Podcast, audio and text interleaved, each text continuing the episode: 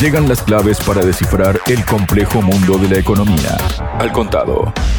La presidenta de la Comisión Europea, Ursula von der Leyen, ha declarado este martes que muchos agricultores europeos se sienten arrinconados para hablar sobre este tema y cuestiones vinculadas, estoy junto al profesor Aníbal Garzón, además especialista en temas internacionales. Aníbal, bienvenido a Radio Sputnik. ¿Cómo estás? Un saludo, Javier, a ti y a todos los de la Radio Sputnik. Gracias por la invitación. Muchísimas gracias a ti, Aníbal, por haber aceptado. Bueno, no es un secreto, ¿no? Se sabe que los agricultores están luchando por eh, sus derechos, por subsistir, por seguir teniendo esa forma de vida, ¿no? Y esa forma de ganarse la vida también, ¿no? Desde hace unas cuantas semanas la cosa ha ido a más, pero es una lucha que viene ya desde hace un buen tiempo. En Europa recordamos, por ejemplo, ¿no? Los agricultores hace un par de años ya que habían arrancado en Holanda con sus protestas.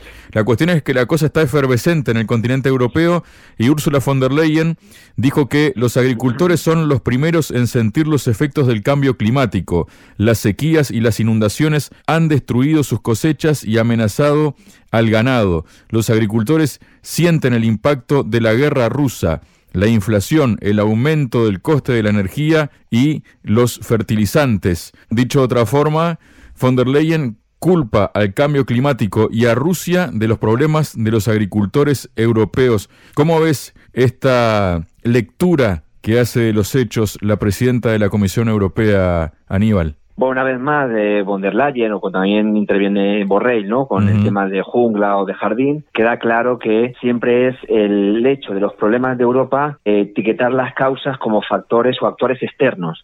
Y eso no es así. Está claro, ¿no? Que siempre, sobre todo a partir de, podemos decir ya de, Ucrania en el 2014, no olvidemos de la guerra del Donbass, el Euromaiden, que ya empezó las sanciones a Europa y cualquier cosa ya venía de que ya Putin siempre estaba implicado, pero en todos los procesos. Incluso también vemos el proceso aquel de independencia de Cataluña, que está saliendo que Putin también apoyó ese proceso. Por lo tanto, Rusia ahora mismo no es el icono para intentar desviar el descontento de Europa, ¿no? De que son problemas mal gestionados por los políticos europeos. Y entonces se dice que son rusos, que son chinos o incluso a veces venezolanos o factores como el cambio climático, que está ahí, es presente, pero también se le da su importancia. ¿Qué sucede? El factor principal es que Europa ha errado en dos puntos. En primer lugar, está claro que en el tema agrícola uno de los factores prioritarios es que ha aumentado la materia prima del transporte. ¿Cómo ha aumentado la materia prima del transporte? Porque Europa, en el hecho de enfocarse en su política expansionista vinculada con Estados Unidos y la OTAN, se ha olvidado de que un socio importante como materia prima era Rusia. Y el hecho de romper esa relación, por decirlo así, a partir del 2014 sobre todo y mucho más a partir del 2022, en el hecho que ha beneficiado a Estados Unidos,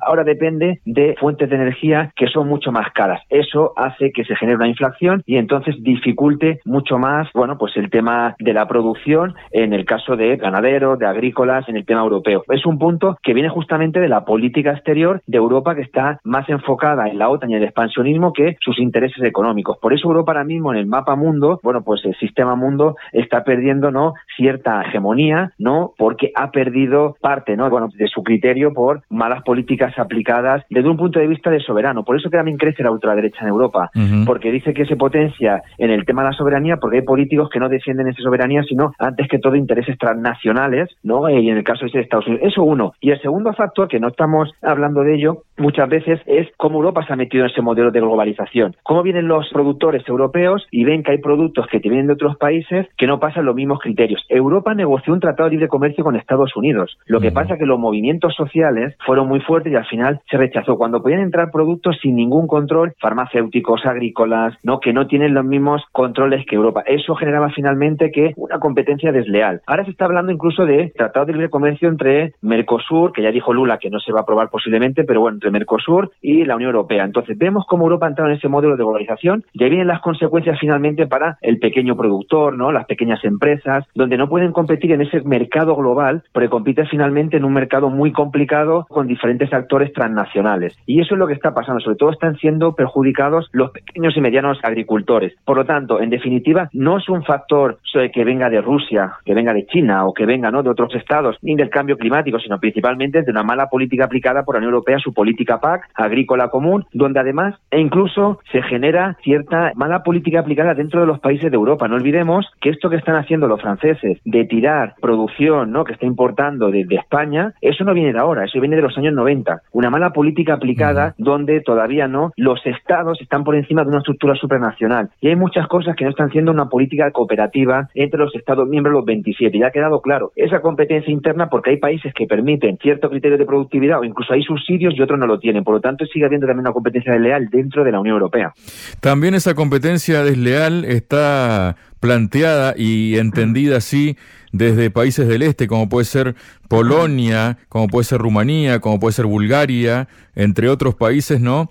Por esa barra libre, por decirlo de algún modo, que le dio la Unión Europea a Ucrania desde el comienzo del conflicto, ¿no? Abriendo las puertas de par en par que no se cumplieran muchísimo los requisitos que exige la Unión Europea dentro de su propio espacio, pero también a otros eh, bloques con los que ha, digamos, tenido acuerdos comerciales, ¿no? Esto también ha sido, digamos, uno de esos detonantes o no detonantes, pero que por lo menos es un motivo más por el cual también eh, hace que esta situación de los agricultores se vea agravada, ¿no? Y de hecho, el nuevo primer ministro de Polonia, Donald Tusk, quien también estuvo en instancias europeas, hace un tiempo, dijo que en ese sentido él sigue la línea de su predecesor que es de otro eh, de otra ideología política, ¿no? Pero que el tema este de Ucrania, ¿no? Y todas las eh, facilidades que se le han dado también eh, ha sido uno de los motivos por el cual hay un choque, ¿no? Entre los países del este de Europa dentro del bloque comunitario y Bruselas, ¿no?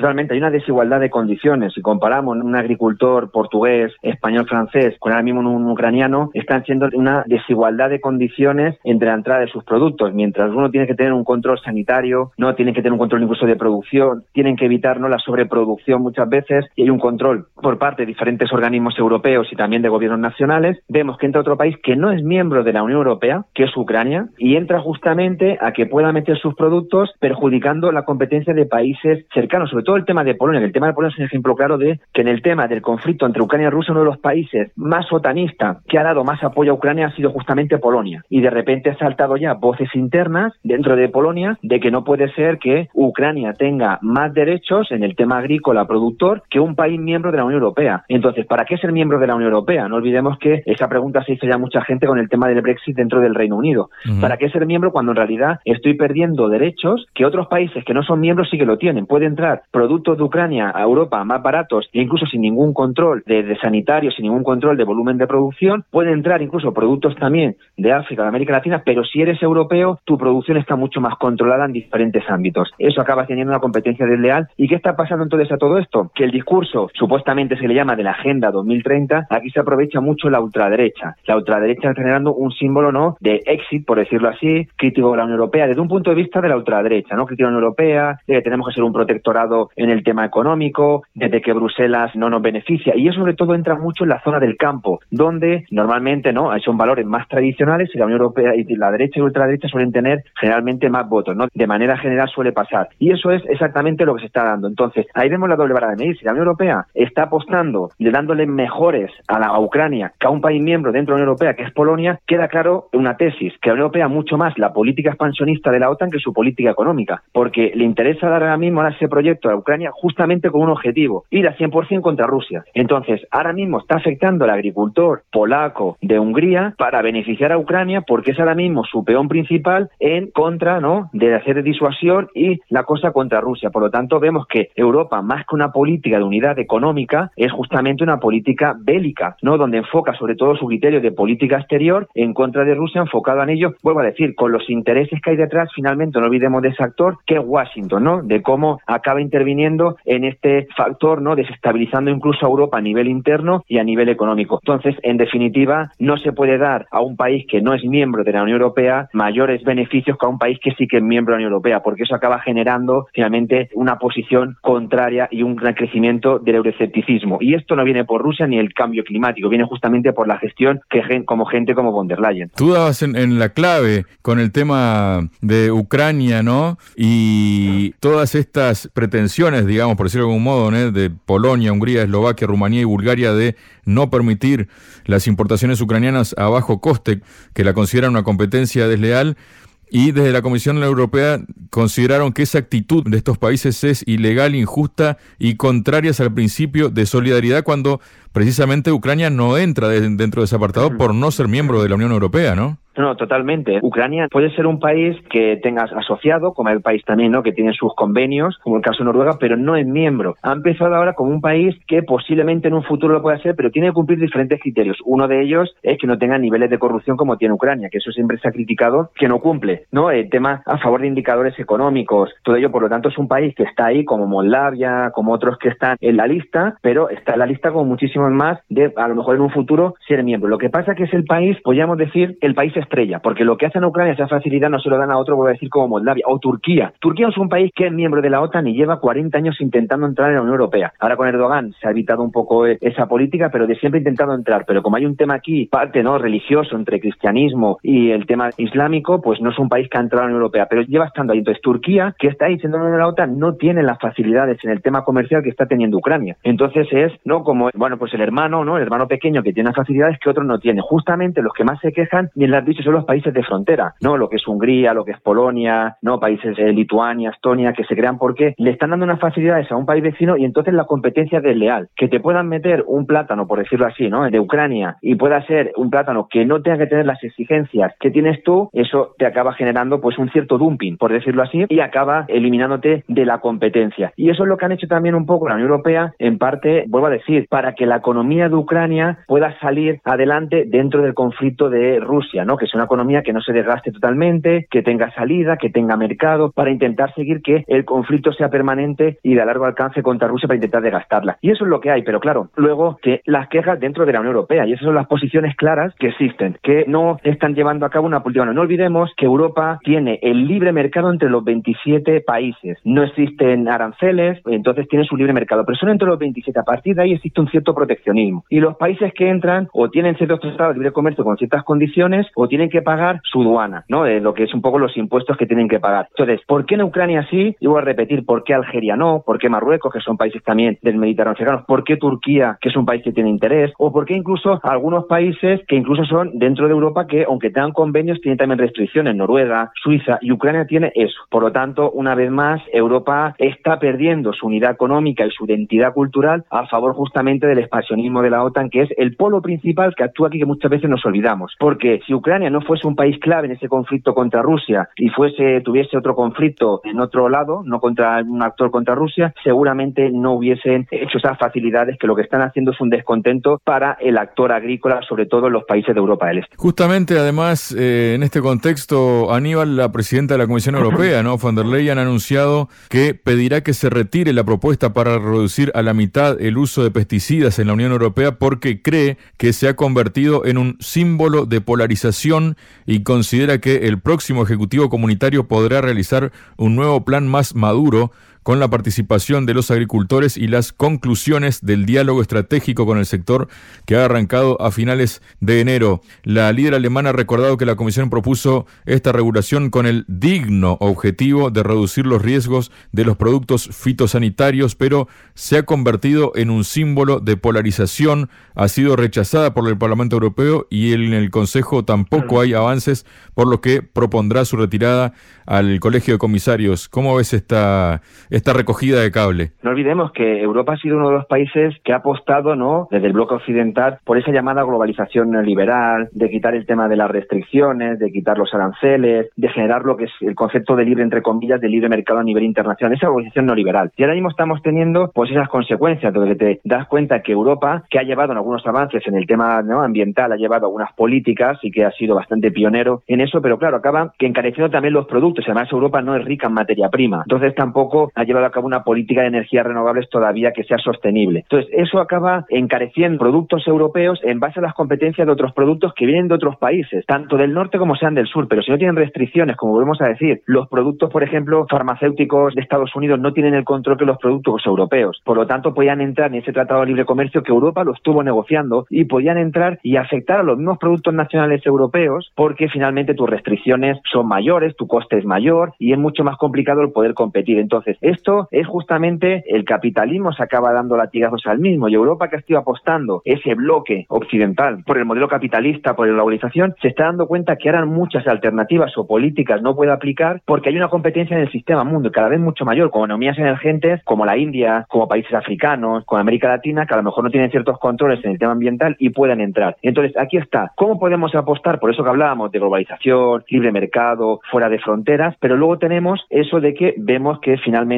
acaba eliminando esa posición de llevar a cabo políticas proteccionistas, políticas ¿no? de mejora de productos y finalmente se intenta reducir el máximo de coste. Y esto es lo que le ha pasado a Europa. Ha sido finalmente un fracaso sus políticas de intervención porque a la vez ha estado apostando por políticas de la globalización neoliberal. Entonces, es totalmente contradictorio una cosa con otra. Y aquí lo que estamos viendo que ahora están, bueno, los pesticidas, menos controles. Y es la manifestación que están haciendo muchos agricultores. No pueden competir con un aguacate, por decir de Costa Rica, que pueden meter un pesticida y aquí en Europa no se puede meter. Y entonces se están manifestando porque tienen que comer los agricultores al día a día. Y ese es un problema económico que hay. Entonces, Europa finalmente ha apostado por ese tipo. En lugar de potenciar la economía dentro de Europa, se ha potenciado también economías en otros países, sobre todo en los productos primarios. Europa ha cerrado sus minas de carbón durante mucho tiempo. Europa tiene financiación, por ejemplo, tierras en Andalucía, en el sur de España, y financiación de Europa para que no se cultiven. Y de esos productos no se cultivan en Europa, pero se traen en otros tipos de países que es mucho más barato. Y eso es un problema justamente que es el mismo capitalismo, ya como dijo Marx, acaba acabando su propia tumba. Y esto es una contradicción evidente de la Unión Europea. Aníbal, para cerrarnos, vamos a completar, a, redondear el círculo con el comienzo de esto, ¿no? Que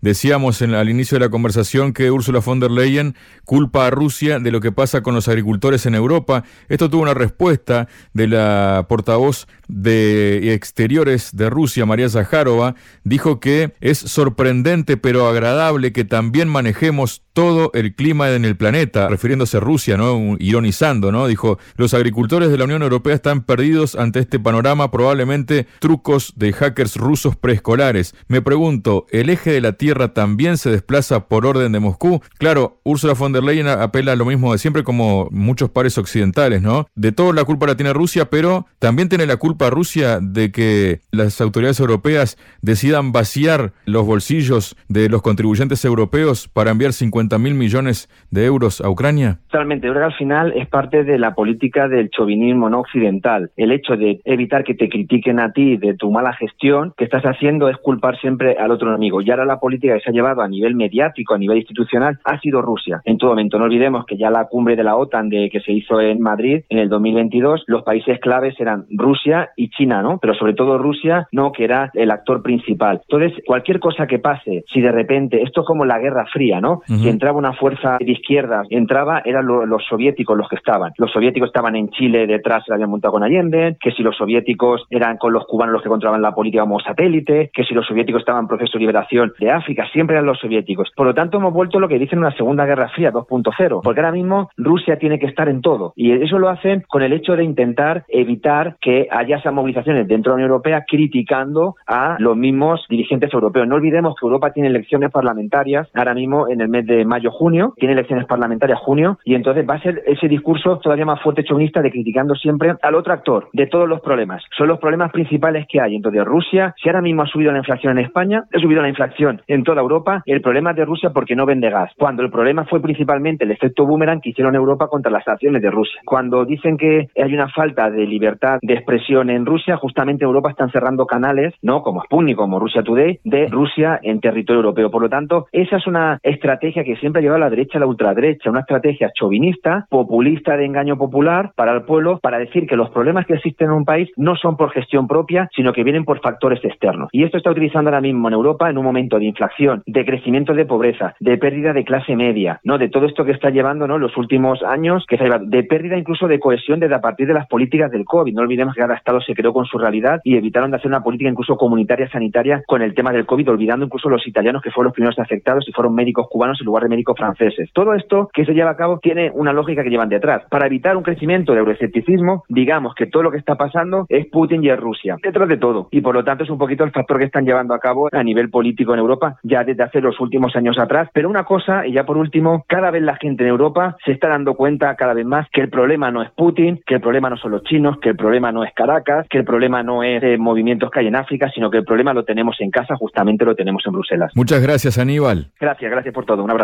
En Radio Sputnik, al contado. El cable a tierra de la economía global.